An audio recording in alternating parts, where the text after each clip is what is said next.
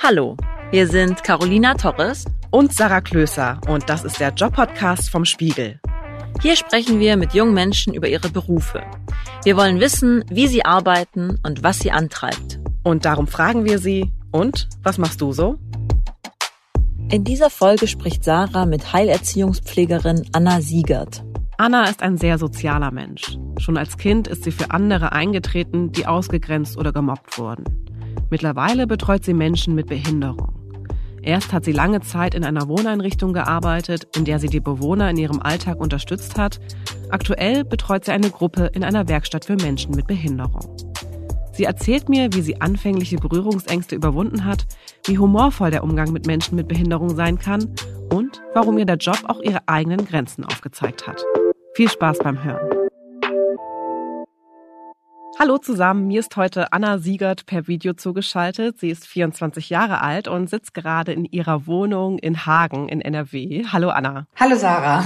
Ja, du hast ja heute Urlaub äh, und kannst eine Woche schön ausspannen, aber erzähl doch mal, was machst du so, wenn du gerade keinen Urlaub eigentlich hast?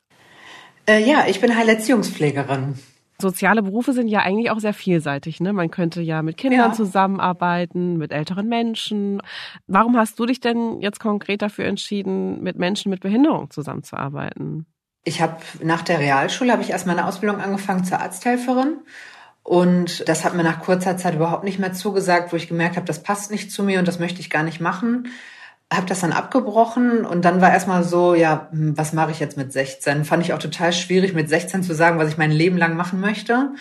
Und dann habe ich so ein Berufsorientierungsjahr gemacht, wo man mal hier, mal da reinschnuppern konnte. Und eigentlich bin ich da so ein bisschen auf meine beste Freundin draufgekommen, weil die zu der Zeit selber ein Praktikum in der Einrichtung gemacht hat und mir davon erzählt hat und ich das mal total witzig fand. Also jetzt nicht witzig im Sinne von, ich mache mich darüber lustig, sondern humorvoll. Einfach der Umgang mit den Leuten. Ich dachte, das hört sich total gut an und habe dann eben im Rahmen meines Berufsorientierungsjahrs ja mir auch mal ein Praktikum ausgesucht, wo ich in diesem Bereich bin, war dann auch in der Werkstatt, allerdings nicht in der, wo ich jetzt arbeite, sondern in einer anderen. Und das war von Tag eins, wo ich gesagt habe, finde ich total cool. Also es war erstmal total fremd, weil das auch so der erste Kontakt irgendwie richtig mit Menschen mit Behinderung war und ich das vorher nicht hatte es ist erstmal gewöhnungsbedürftig, ne, gerade auch so als junger Mensch, wenn man da reinkommt. Aber es war trotzdem total herzlich, total witzig. Wir haben unheimlich viel gelacht mit den Leuten auch. Das war dann einfach so, dass ich gesagt habe, das möchte ich, glaube ich, machen. Genau, du sprichst da was an, ne? so diese Berührungsängste. Ich glaube, das haben viele Menschen ja, am Anfang, die das einfach nicht gewohnt sind. Ne? Mhm. Deswegen, also kannst du dich noch konkret an die Situation erinnern und äh, also was ging da in dir vor und wie bist du damit umgegangen? Ich kann mich total gut an den ersten Moment erinnern. Das war, ich bin in eine Gruppe gekommen in der Werkstatt, wo ich das Praktikum gemacht habe. Und das war, so hieß die Gruppe, ein schwerst mehrfach Behindertenbereich. Das war natürlich erstmal so als, als junge Frau, junges Mädchen irgendwie zu sehen, so, pff, okay, so unterschiedliche Menschen gibt es, war erstmal schockierend. Und ähm, die Leute waren total offen, die sind auf mich zugelaufen, wollten mich direkt in den Arm nehmen und das ist natürlich erstmal fremdlich. Ne? Also so wir würden ja auf der Straße auch nicht einfach irgendjemanden in den Arm nehmen, den man nicht kennt. Und für die war das in dem Moment aber ganz normal. Ich hatte aber dann Kollegen auch an der Seite, die die auch so ein bisschen ausgebremst haben und gesagt haben, mach mal langsam, ne, die Anna kennt euch ja noch gar nicht und lernt euch erstmal kennen, sprecht miteinander und ja, so ein bisschen Unterstützung dann von Kollegen tut auf jeden Fall gut. Es ist am Anfang auch definitiv, das ist einfach so auch irgendwo, ähm, dass man sich vor Sachen ekelt, weil man das ja einfach auch nicht kennt. Das bleibt übrigens auch. Also man hat immer noch so seine Punkte, wo man sagt, oh, ist nicht so mein Fall, ne? Aber das ist halt ganz normal, das ist total menschlich, ne? Dass man nicht alles hinnimmt und da überhaupt keine Berührungsängste mehr hat. Und dann hat man mal den ersten Toilettengang begleitet, mal so die erste Nahrung angereicht und doch, das hat dann immer ganz gut geklappt. Und du meintest ja auch schon, dass du darauf auch Lust hattest, weil deine Freundin erzählt hat, dass sie so einen witzigen Umgang mit den mhm. Leuten hat. Also heißt das, man darf auch über Menschen mit Behinderung lachen, deiner Meinung nach? Ja, auf jeden Fall. Also ich glaube manchmal, dass man auch selber total viel aufgezogen wird. Und was heißt, ich glaube, ich weiß das so, ne? Also die machen mit dir ja auch ganz viele Späße und natürlich gehört da eine gewisse Beziehung zuerst mal, ne? Ich gehe jetzt nicht auf jeden zu und reiß da direkt einen Witz oder so. Natürlich macht man das nicht. Aber wenn man die Leute kennenlernt und äh, die dich ja irgendwann auch einschätzen können und du auch deren Humor einschätzen kannst, dann auf jeden Fall, ja. Also das gehört dazu und eigentlich habe ich bis jetzt immer erlebt, dass sie selber auch total witzig finden, solange man auch über sich lachen kann. Ne? Also wenn man wenn man austeilt, muss man auch so ein bisschen einstecken können, aber das hat immer gut funktioniert. Mich hatte der Begriff, also Heilerziehungspflege, anfangs etwas irritiert, weil der irgendwie so ein bisschen esoterisch auch klingt, muss ich sagen. Mhm. Denn heilen heißt ja eigentlich auch gesund machen. Ich hatte das anfangs überhaupt nicht mit der Pflege äh, um Menschen mit der Behinderung verbunden, denn Behinderungen sind ja in erster Linie eigentlich nicht unbedingt heilbar. Aber ich mhm. habe dann recherchiert, dass der Begriff eigentlich aus dem Griechischen kommt, vom Begriff holos, was so viel wie ganz oder umfassend bedeutet. Also ein Mensch soll eben ganzheitlich betrachtet werden und nicht auf seine Behinderung reduziert. Passiert das öfter, dass Menschen ein falsches Bild von deinem Beruf haben, wenn du sagst, dass du Heilerziehungspflegerin bist? Also tatsächlich wissen ganz viele Menschen ähm, gar nicht so viel mit dem Begriff anzufangen. Also wenn ich erzähle, dass ich Heilerziehungspflegerin bin, wissen die Leute es eigentlich nur, wenn die irgendwie im näheren Umfeld Freunde, Bekannte haben, die den Beruf selber machen. Und ansonsten sage ich eigentlich immer dabei, dass ich halt mit Menschen mit Behinderung arbeite. Ja. Und dann sind ja auch noch die Begriffe Pflege und Erziehung in dem Wort. Ne? Also siehst du dich dann jetzt eher eigentlich als Pädagogin oder als Pflegerin? Es kommt tatsächlich so ein bisschen drauf an, wo man arbeitet. Also ich habe ja dir erzählt, dass ich vorher in einer, in einer Einrichtung gearbeitet habe, also wo die Leute eben wohnen. Und da habe ich mich tatsächlich mehr als Pflegekraft gesehen, weil das war mehr im Alltag mit drin. Und äh, jetzt bin ich ja in einer Werkstatt, wo die Leute eben beschäftigt sind. Und da ist man auf jeden Fall mehr eine pädagogische Kraft, aber trotzdem auch immer die Pflege mit drin. Also es gehört einfach zu dem Job dazu, ne? Ja. Und Erziehen ähm, ist äh, ja so ein bisschen, also bei gerade im Erwachsenenbereich natürlich nicht so, ne? Das ist dann ähm, schon eher bei dem bei den Kindern, ne? Da hat man natürlich auch noch diesen Auftrag mit zu erziehen, aber das ist jetzt im Erwachsenenbereich nicht so. Genau, wir hatten schon ein Vorgespräch, da hattest du gesagt, dass du ähm, mal in einer Wohngruppe gearbeitet hast und auch jetzt aktuell in der Werkstatt. Also wie unterscheidet sich denn diese Arbeit voneinander? Ja, also der Wohnbereich ist natürlich was sehr, sehr Privates auf jeden Fall. Also da habe ich jetzt auch fast sechseinhalb Jahre gearbeitet und habe vor ungefähr einem Jahr aufgehört dort.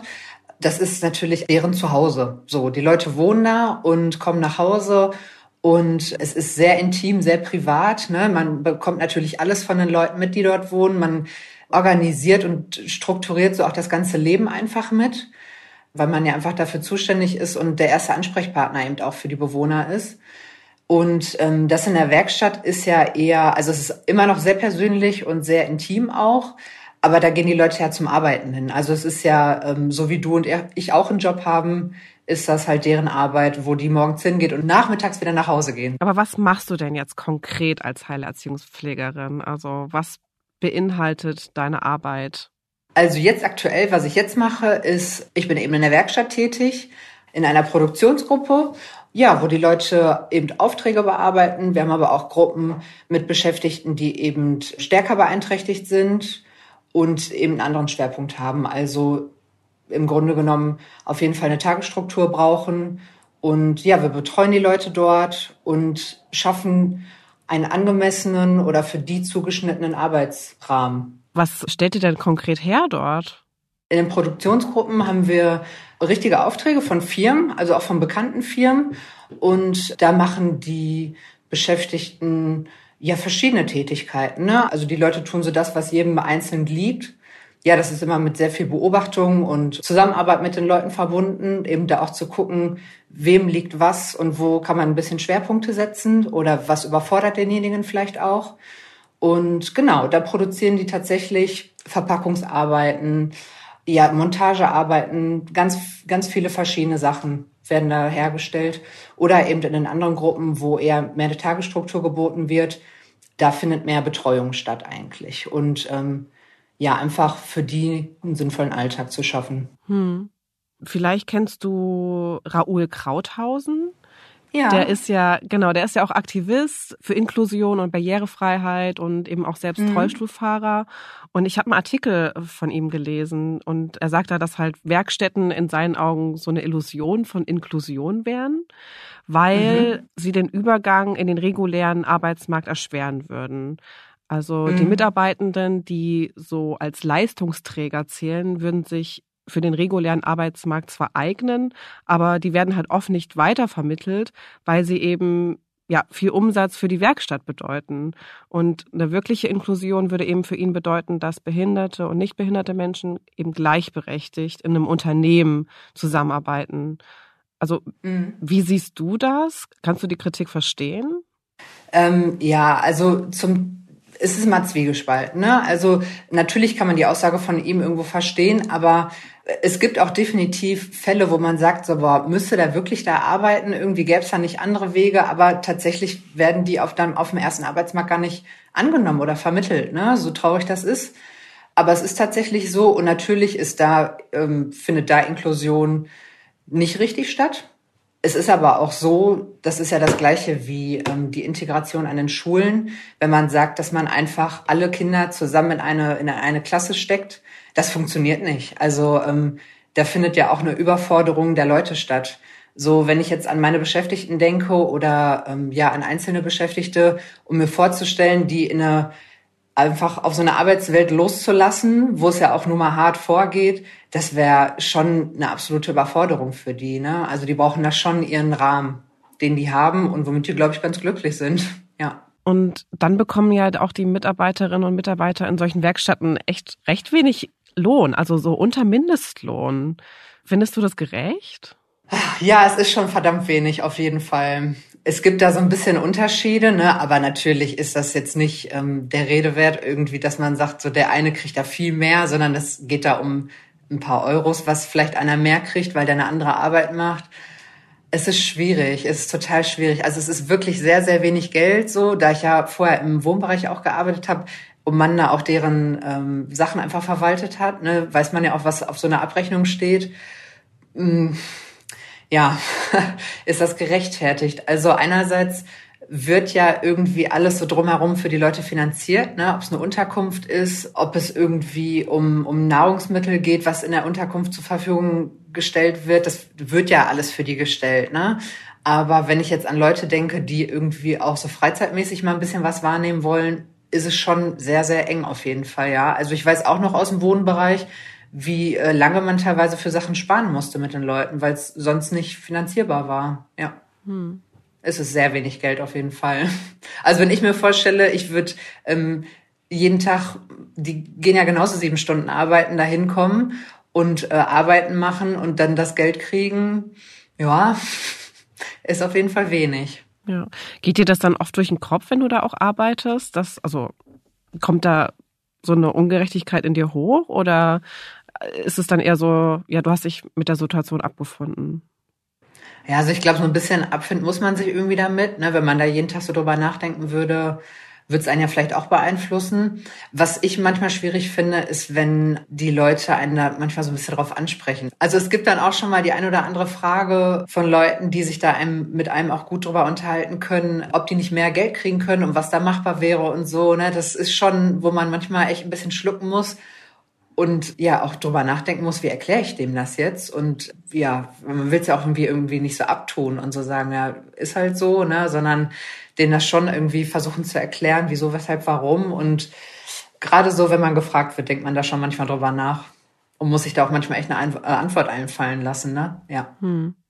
Ja, okay, die Antwort ist ja wahrscheinlich, ja, das ist halt, das ist halt der rechtliche Rahmen, aber irgendwie ist es ja dann genau. trotzdem sehr frustrierend wahrscheinlich, oder? Ja, also die Antwort ist meistens frustrierend für die Leute. Und ähm, auch, dass ich da nichts dran ändern kann. Ne? Also manche haben ja auch manchmal so die Vorstellung, dass ich denen jetzt mehr Geld geben könnte und dass das eben nicht so ist. Und ich denn sagen muss, mir tut's auch leid, aber ich kann auch nichts dran ändern, ist natürlich frustrierend, ja. Du meintest ja auch, dass du auch in der Wohngruppe gearbeitet hast und da den Alltag der Bewohner begleitet hast. Das heißt, du hast sie ja wahrscheinlich auch sehr gut kennengelernt. Ne? Du meintest ja auch schon, dass ja. du sogar Einblick in Abrechnungen hattest. Heißt das, du baust da auch eine sehr persönliche Beziehung zu den Leuten auf? Also kann da vielleicht auch wie so eine Art Freundschaft entstehen? eine Freundschaft nicht, so das muss man ganz klar trennen, ne? Dann wäre es auch echt unprofessionell, wenn man sagt, wir sind jetzt Freunde.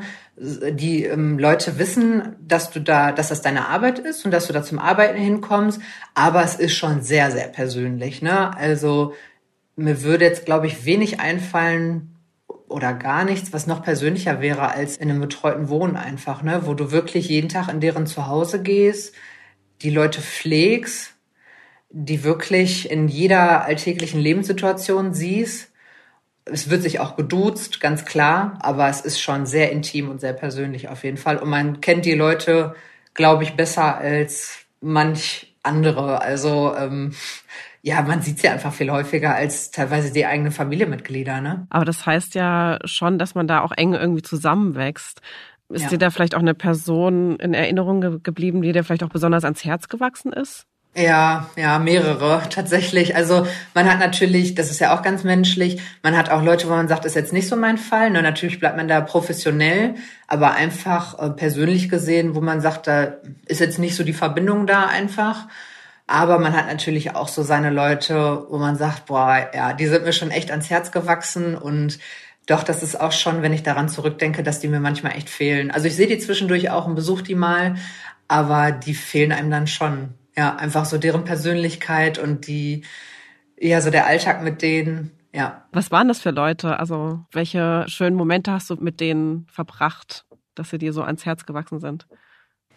Ich weiß noch einmal, das ist aber nichts Witziges, sondern eher irgendwie sowas, was ich auch nicht vergesse. Das war eben auch ein Bewohner, der war schwer Herz- und Nierenkrank und irgendwas stand bevor, irgendeine Untersuchung, ich weiß nicht mehr genau, was es war. Und der hat sich immer total den Kopf gemacht und hat mich gefragt, ja, was ist denn, wenn ich jetzt morgen dabei sterbe? Und ich habe ihm gesagt, irgendwie, also wir standen abends zusammen am Bett, das war auch eine ganz ruhige Situation. Ich habe ihm irgendwie gesagt, ja, wenn du stirbst, dann merkst du es ja auch nicht mehr, oder? Also wenn du dann tot bist, bist du ja tot. Stimmt, da hast du auch wieder recht, dann ist es ja auch egal. Und kurze Zeit später ist er tatsächlich, tatsächlich gestorben. Und das ist mir so eingefallen, die Situation, wo ich total äh, froh war, dass ich ihm das irgendwie nochmal so sagen konnte. Und irgendwie fühlt man sich dann ja so ein bisschen so, ach ja, vielleicht konnte er da ein bisschen sorgenfreier gehen, ne? Also das hat man ja so hm. selber in seinem Kopf dann.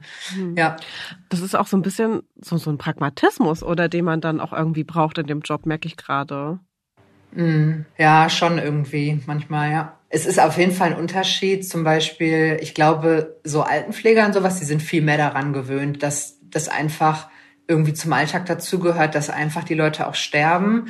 Und das ist im Wohnbereich mit Menschen mit Behinderung schon echt was, ja, schon sehr einschneidend. Ne? Die kommen ja auch schon teilweise sehr jung dahin und wohnen da einfach so ihr Leben lang. Und das ist ja irgendwie wie so eine kleine Familie, wo dann einfach auch jemand stirbt, ne? was natürlich auch dazugehört, aber was auch immer schon einen sehr mitnimmt auf jeden Fall. Und was so den, was so die Arbeit auch sehr beeinflusst. Wenn der da wirklich über Jahrzehnte gelebt hat und dann irgendwann ist das Leben zu Ende und man jeden Tag dahin gekommen ist und die Leute eben gesehen hat. Und wenn derjenige dann verstirbt, dann nimmt einen das natürlich auch mit, ja. Und wenn ich das richtig verstanden habe, dann ist ja dein Job auch den Menschen mit Behinderung so viel Selbstständigkeit zu ermöglichen, wie, mhm. wie es geht eben, ne? Ja. Also, wie, wie kann das denn eigentlich wirklich gelingen? Also, wie viel Hilfe deinerseits ist da halt angemessen, damit du jetzt nicht irgendwie bevormundend wirst? Ähm, ja, es ist immer so ein bisschen natürlich ein Zwiespalt, ne? was derjenige so ein bisschen von mir möchte, was ich dem gebe, was der vielleicht auch selber kann, vielleicht aber auch manchmal gar nicht selber machen möchte. Das ist äh, auch wieder so ein Punkt, wo man denjenigen erstmal kennenlernen muss und auch lernen muss, denn einzuschätzen, was kann der alleine, was möchte der vielleicht auch, was ich jetzt einfach für ihn übernehme, weil es auch vielleicht ein bisschen Faulheit ist. Da findet natürlich dann auch eine Motivation statt hinsichtlich, mal, das kannst du doch alleine und trau dir das mal ein bisschen zu. Also ganz oft ist es auch einfach mal ein bisschen Selbstbewusstsein schenken und mal ein bisschen ermutigen. Weil was ich ganz oft erlebt habe, dass die Leute von zu Hause auch einfach ein bisschen, ach, ich mache das schon für dich, ne? Das gerade Mama und Papa und das ist ja das Kind und ich übernehme das schon für dich und lass mal gut sein. Ja, in der Einrichtung sind das aber eben erwachsene Menschen, die so weit wie möglich selbstständig leben sollen. Da ist das erstmal natürlich viel zusammen üben und ausprobieren, was funktioniert, was funktioniert nicht. Aber auch den Leuten was du eben sagtest mit diesem Bevormunden, ist natürlich auch immer schwierig und so ein Punkt, wo man sich vielleicht zurücknehmen muss, aber auch ganz klar natürlich schauen, wo sind die Grenzen, dass da auch keine Überforderung stattfindet. Ne? Aber ich habe also meistens erlebt, dass es eher ist, dass ich den Leuten so ein bisschen Zuspruch und ja, dass man die einfach ermutigen muss, dass man sich selber auch mal ein bisschen mehr zutraut. Ja. Ich habe halt auch gelesen während meiner Recherche, dass bei der Förderung von Menschen mit Behinderung auch irgendwie ja gewisse Ziele gesetzt werden, die teilweise mhm. aber eigentlich gar nicht erreicht werden können auch. Also zum mhm. Beispiel, wenn jemand neben dem Rollstuhl sitzt, dann versucht man irgendwie mit ihm zu gehen, obwohl es halt eigentlich wahrscheinlich nie möglich sein wird. Also ist das so und frustriert das nicht irgendwie auch?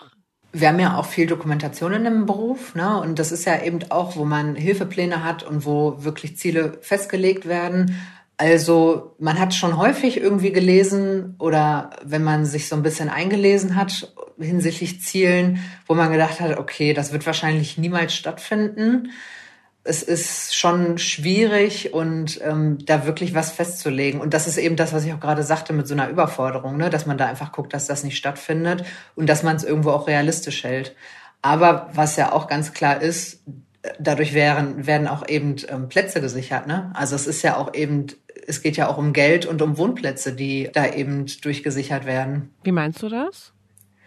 wenn irgendwo kein Hilfebedarf mehr stattfinden würde oder wenn die Leute nicht mehr auf Hilfe angewiesen sind, könnten sie ja quasi alleine wohnen. Und da muss man natürlich schauen, dass man irgendwie so einen Rahmen schafft, dass deren Platz einfach gesichert wird, dass sie da wohnen bleiben und dass man es natürlich realistisch hält, aber dass es immer noch so viel Hilfebedarf ist, dass derjenige auf die Mitarbeiter angewiesen ist und dass da einfach ganz klar ein Platz für die gesichert ist. Also, dass da die Pflegestufe gesichert wird. Ist das, ja. meinst du das ja. damit? Also eine Pflegestufe ist natürlich, die wird jetzt nicht einfach so ausgelost oder so. Ne? Da kommt ja auch medizinischer Dienst und guckt, ob das wirklich so ist. Aber natürlich versucht man das für seine Leute rauszuholen, dass da einfach so viel wie möglich zur Verfügung steht, auch was Gelder angeht. So, es kommt ja nur denen zugute. Hm. Ja. Aber meinst du denn, dass sonst wirklich manche Leute aus einer Wohngruppe rausziehen müssten, weil sie wirklich theoretisch alleine wohnen könnten? Ganz alleine findet das ja dann nicht statt, ne? Aber es gibt ja auch diese Wohnform vom betreuten Wohnen, wo die dann wirklich in einer eigenen Wohnung wohnen oder auch zu zweit in einer WG und wo du dann als Mitarbeiter nicht ständig verfügbar bist, sondern einmal am Tag vorbeikommst, mit den Leuten Zeiten ausmachst, wo ähm, ja Einkäufe, was auch immer, Arztbesuche stattfinden und das Leben schon selbst strukturierter stattfindet. Das ist total gut, dass es das gibt ähm, gerade für die Leute, die auch gerne alleine wohnen möchten und nicht eben durchgehend betreut werden wollen oder auch nicht müssen. So, deswegen ist es schon gut, dass es das gibt, auf jeden Fall.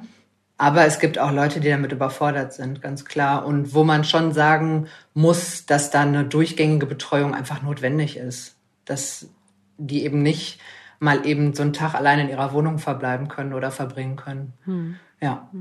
Es gibt ja auch manche Menschen, die sind psychisch oder auch physisch so beeinträchtigt, dass sie eigentlich gar nicht mehr sprechen können. Wie gelingt da eigentlich die Kommunikation? Also wie weißt du, was derjenige braucht? Ich habe jetzt zurzeit auch, äh, arbeite ich immer wieder mit Menschen zusammen, die auch nicht sprechen. Es gibt ja auch Menschen, die sprechen könnten, es aber nicht möchten. Das ist ja auch häufig bei Autisten so, ne, dass die nicht sprechen. Das ist auf jeden Fall ein langes Stück Arbeit, den Menschen erstmal kennenzulernen und erstmal zu deuten, was möchte der. Hilfreich kann natürlich immer sein, wenn man da irgendwie noch eine Familie hat, die ein bisschen was berichten können. Einfach jemand, der den Menschen schon gut kennt und dir da was zu erzählen kann, hat man aber auch nicht immer, ne? Also, da ist ja bei weitem nicht immer ein gutes Familienverhältnis gegeben. Und das ist einfach eine sehr lange Biografie und Beziehungsarbeit, um den Menschen da kennenzulernen und zu deuten, was möchte der jetzt. Mit dem einen klappt das ganz gut. Da gibt's dann Gestiken oder Gebärden, wo man dann irgendwann so den Dreh raus hat und gut versteht, was derjenige möchte. Bei dem anderen bleibt es aber vielleicht auch immer echt ein schwieriges Thema und da ist dann einfach auch ausprobieren, anbieten, verschiedene Möglichkeiten bieten. Was möchte derjenige vielleicht? Und da ist es dann manchmal einfach so ein bisschen herausfinden, auch über einen längeren Zeitraum, teilweise auch ein Leben lang, was möchte derjenige. Du hast es gerade schon angesprochen, Beziehungs- und Biografiearbeit. Also mhm. ist es dann auch Teil deiner Arbeit, dass du viel über die Vergangenheit rausbekommst, um eben denjenigen zu fördern? Ja, ja, es ist auf jeden Fall ein ganz wichtiger Punkt. Also Biografiearbeit gehört immer dazu und ist ein total wichtiger Punkt. Und was ich gerade schon sagte, da ist es eigentlich mal ganz hilfreich, wenn man Menschen hat, die denjenigen eben gut kennen. Am besten irgendjemand aus der Familie oder ja, irgendjemand, der denjenigen einfach schon auch das ganze Leben lang so mit, mit begleitet. Aber wie gesagt, das ist ja bei weitem nicht immer so gegeben. Aber das ist auf jeden Fall ein sehr, sehr wichtiger Punkt, gerade auch so für aktuelle Lebenslagen und warum reagiert derjenige jetzt so darauf? Es ist immer gut zu wissen, was könnte in der Vergangenheit schon passiert sein. Ja. Das erinnert mich jetzt so ein bisschen vielleicht auch so an gewisse Schicksale, die man halt einfach im Leben hat. Ne? Mhm. Also ich meine, nicht jeder Mensch mit Behinderung ist mit dieser Behinderung vielleicht geboren. Es gibt ja auch nee. Unfälle, Krankheiten oder so, die dann eben eine Behinderung auslösen können.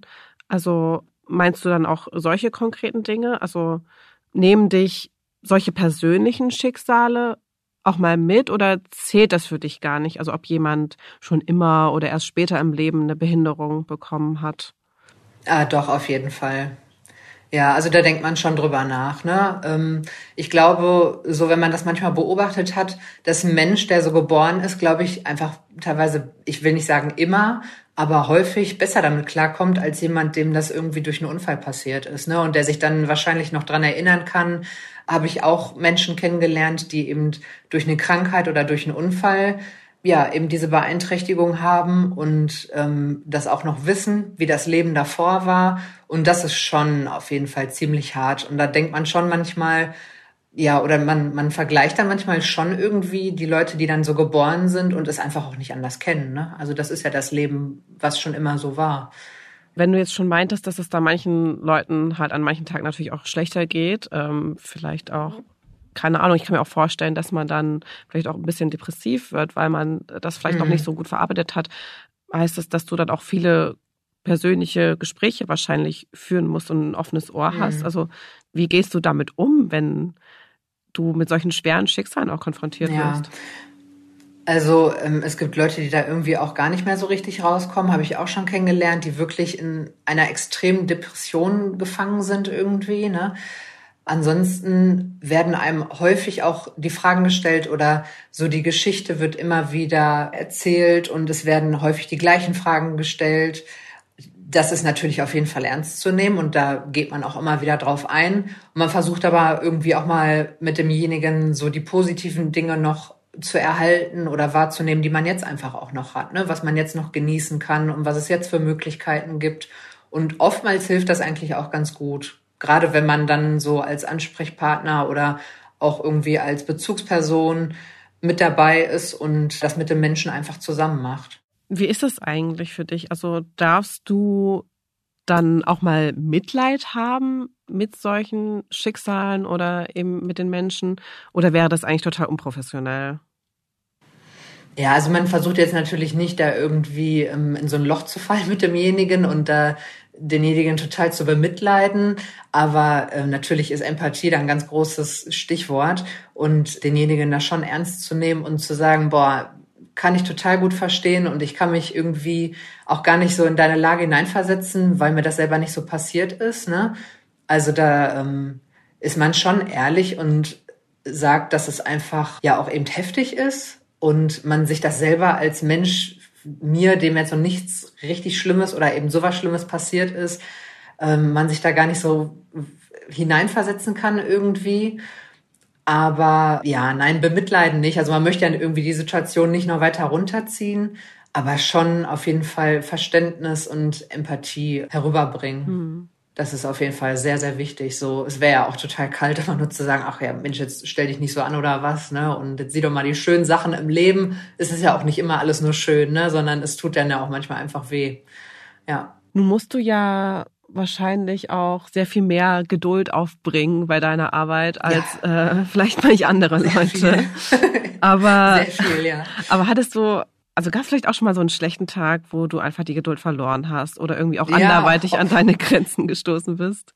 Auf jeden Fall gab es das schon, wo man gesagt hat, so, ich kann jetzt ja einfach nicht mehr und irgendwie einen Kollegen rufen musste, du musst jetzt das für mich übernehmen, weil man kommt ja nicht immer gut oder gleichgelaunt zur Arbeit. Und gerade wenn man, also ich denke jetzt auch an den Wohnbereich zurück, wenn man mehrere Tage am Stück gearbeitet hat, da hat man ja bei Weitem nicht fünf Tage am Stück gearbeitet, sondern zwölf, 14 Tage hat man da hintereinander gearbeitet, war einfach selber schon müde und fertig und äh, dann treten irgendwie immer die gleichen Situationen auf, worüber man sich vielleicht mal ärgert, was ja auch gar nicht immer nur dem Bewohner zu verschulden ist, um Gottes Willen. Es gibt ja auch einfach Sachen unter Kollegen oder was in einem Dienst vielleicht einfach schlecht gelaufen ist.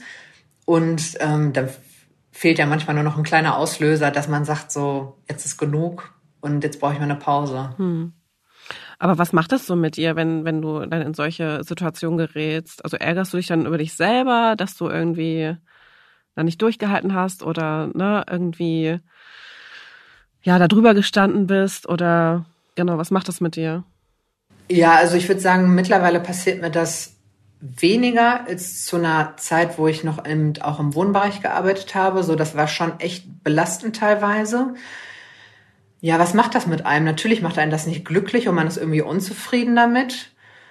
Aber ich glaube, ich habe mir jetzt eher weniger so die Schuld dafür gegeben, dass ich das nicht durchgehalten habe, sondern man ist eigentlich froh darüber, wenn man irgendwie eine andere Lösung gefunden hat. Ne? Also wenn man dann gesagt hat, irgendwie, ich ähm, verschiebe das auf morgen, fange da morgen irgendwie nochmal neu an oder ich spreche mich mit meinen Kollegen im Team ab, was kann man anders machen irgendwie. Das ist ja auch immer ein Zusammenhalt im Team einfach, ne? dass man schaut, wer hat wo auch seine Schwächen und Stärken und wer kann was eben besser übernehmen. So, das gehört auch einfach ganz klar dazu, ne? ein starkes Team dafür. Ne? Und ja, es gab auf jeden Fall schon ziemlich frustrierende Tage, Tage, wo man gedacht hat, so, boah, man, man kann auch einfach nicht mehr, es ist einem einfach zu viel, man wird irgendwie auch alleine gelassen oder so, aber eigentlich hat man dafür immer irgendwie eine Lösung gefunden, meistens. Hm. Ja. Was verdienst du denn eigentlich als Heilerziehungspflegerin? Also es kommt ja erstmal darauf an, wo man arbeitet. Ne? Es ist ja schon ein bisschen unterschiedlich von Träger zu Träger. Und es gibt natürlich einen Unterschied zwischen dem Arbeiten in der Werkstatt und im Wohnbereich, weil du im Wohnbereich auch eben noch die ähm, Schichten hast und die Schichtzulagen und Nachtdienst und all sowas, ne? Wochenende, das spielt ja auch immer ähm, eine Rolle. Und jetzt momentan verdiene ich in der Werkstatt brutto um die 3000 Euro. Und jetzt noch ein Hinweis in eigener Sache. Viele Hörerinnen und Hörer schreiben uns, dass ihnen dieser Podcast gefällt. Wenn dich unsere Art, Journalismus zu machen, überzeugt, laden wir dich ein, unser Angebot Spiegel Plus zu testen. Mit Spiegel Plus erhältst du Zugang zu allen Artikeln auf spiegel.de und bekommst außerdem die digitale Ausgabe des gedruckten Spiegel jeden Freitag schon ab 13 Uhr, bevor das Heft am Samstag am Kiosk liegt. Weitere Informationen zu Spiegel Plus gibt's unter www.spiegel.de slash Abo. Ja, jetzt arbeitest du ja schon seit sieben Jahren als Heilerziehungspflegerin. Was würdest du denn sagen, was hat die Arbeit mit dir persönlich gemacht? Also was hast du vielleicht auch über dich und andere Menschen gelernt? Mm, auf jeden Fall ganz viel. Also ich muss dazu ja sagen, dass ich auch noch ziemlich jung war, als ich damit angefangen habe. Ne? Ich war 17. Da ist man ja eh noch ein ganz anderer Mensch irgendwie. Man ist ja noch so gar nicht voll entwickelt und äh, ja, findet so gerade seine Persönlichkeit und das, was man irgendwie gut findet. Ne? Und das hat mich auf jeden Fall schon sehr beeinflusst irgendwie. Also ich bin echt glücklich, dass ich mir sowas ausgesucht habe. Und so mein Umfeld oder die Familie sagt auch immer, dass das eigentlich klar war, dass ich irgendwas Soziales mache. Warum? Ich glaube, irgendwie schon so vielleicht auch im Kindergarten war es häufiger mal so, dass man irgendwie sich vielleicht auch die Leute rausgesucht haben, die jetzt vielleicht nicht so viele Freunde hatten, also so ein bisschen die uncoolen oder so. Und ich fand es auch immer total doof, wenn andere gemobbt wurden. So wenn man, ich fand's, ich finde es auch heute noch blöd, wenn man Leute verarscht. Ich finde das nicht lustig und ich kann das auch nicht, weil mir das immer leid tut irgendwie. Und ich so denke, ach, warum bringt man denn denjenigen jetzt so eine blöde Situation? Ich glaube, das habe ich zu Hause oft erzählt, dass ich das total blöd fand. Ja, und ähm, doch, so in den letzten Jahren habe ich echt viel gelernt, auch über mich selber. Und man hat auch so die eigenen Grenzen kennengelernt und auch gelernt, was möchte ich eigentlich machen, so was ist mir wichtig im Leben. Und tatsächlich, das hört sich immer so blöd an, das hört sich mal so nach so einer Floskel an oder sowas, aber es ist so, jeden Tag auch mal irgendwie viel mehr so alles zu schätzen, was man hat, wenn man sieht, wie schnell das vorbei sein kann. Du meintest auch, du hast ja auch dich irgendwie besser kennengelernt, ne? Deine mhm. Grenzen und ja. das, was du wirklich willst. Also mhm. woher kommt das konkret? Irgendwie hat mich so diese ganze Zeit, wo ich auch in einem Wohnbereich gearbeitet habe, unheimlich geprägt. So, das war eine harte Zeit, das war auch eine harte Ausbildung. Aber ich bin irgendwie froh, dass ich das so mitnehmen konnte und fühle mich eigentlich ganz gut gewappnet für, für meinen Job und eigentlich auch so fürs Leben, würde ich sagen. Und da war irgendwann der Punkt, dass ich gesagt habe, so wie ich da gearbeitet habe, möchte ich nicht mein Leben lang arbeiten. Und dass ich auch gesagt habe, ich würde eher weniger Geld nehmen und dafür ein bisschen mehr Freizeit haben und dafür aber auch glücklich zum Job gehen. Weswegen du jetzt in der Werkstatt arbeitest. Genau, wobei ich da noch nicht mal weniger Geld kriege, muss man dazu sagen. Aber ich sag mal so in so einem Wohnhaus, so ein Alltag ist ja schon auch echt stressig irgendwie. Da müssen alle Leute versorgt werden und alle müssen ihr Abendbrot kriegen und jeder muss abends im Bett liegen so, ne? Und das war schon echt stressig teilweise, wo ich gesagt habe, ich möchte auch einfach irgendwie mal mehr Zeit für die Leute haben. Und das kann ich jetzt momentan schon auf jeden Fall ausleben, dass man sich viel häufiger mal zusammensetzt und irgendwie über Dinge auch spricht und ja, auch einfach mal mehr zuhören kann. Wo ich auch sage, deswegen bin ich auch Heilerziehungspflegerin geworden, ne? weil ich eben, weil mir das so wichtig im Leben oder in meinem Job ist, ja. Ja. Ja, wir fragen unsere Gäste immer noch zum Schluss, was sie geworden wären, wenn sie eben nicht ihren Job ergriffen hätten. Also was wärst du, wenn du eben nicht Heilerziehungspflegerin geworden wärst? Irgendwas mit Tieren vielleicht. Ich wollte eigentlich mal gerne im Bereich mit Tieren arbeiten. Das hat aber auch nie geklappt. Vielleicht hätte ich das nochmal versucht. Oder ich finde auch so medizinische Sachen, irgendwas, was mit dem Menschen, ob das mit dem Körper oder der Psyche zu tun hat, sowas finde ich auch mal interessant. Ja. Ja, Anna, wir sind schon am Ende des Gesprächs. Äh, vielen Dank, dass du da warst, wenn auch nur über den Bildschirm und ja. alles Gute für deine Zukunft. Dankeschön.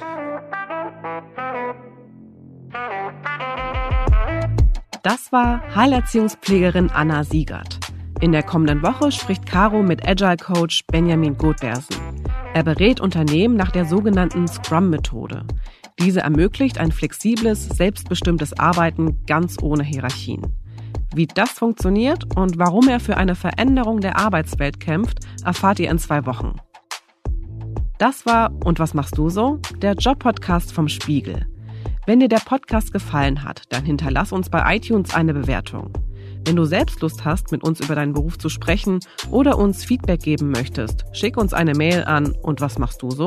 at spiegel.de oder schreib an den Instagram- oder Facebook-Account von Spiegelstart, dem Angebot für alle Themen rund um Studium und Berufseinstieg. Bei dieser Folge haben uns Sandra Sperber und Philipp Fackler unterstützt. Unsere Musik kommt von Ole Bostelmann. Bis bald!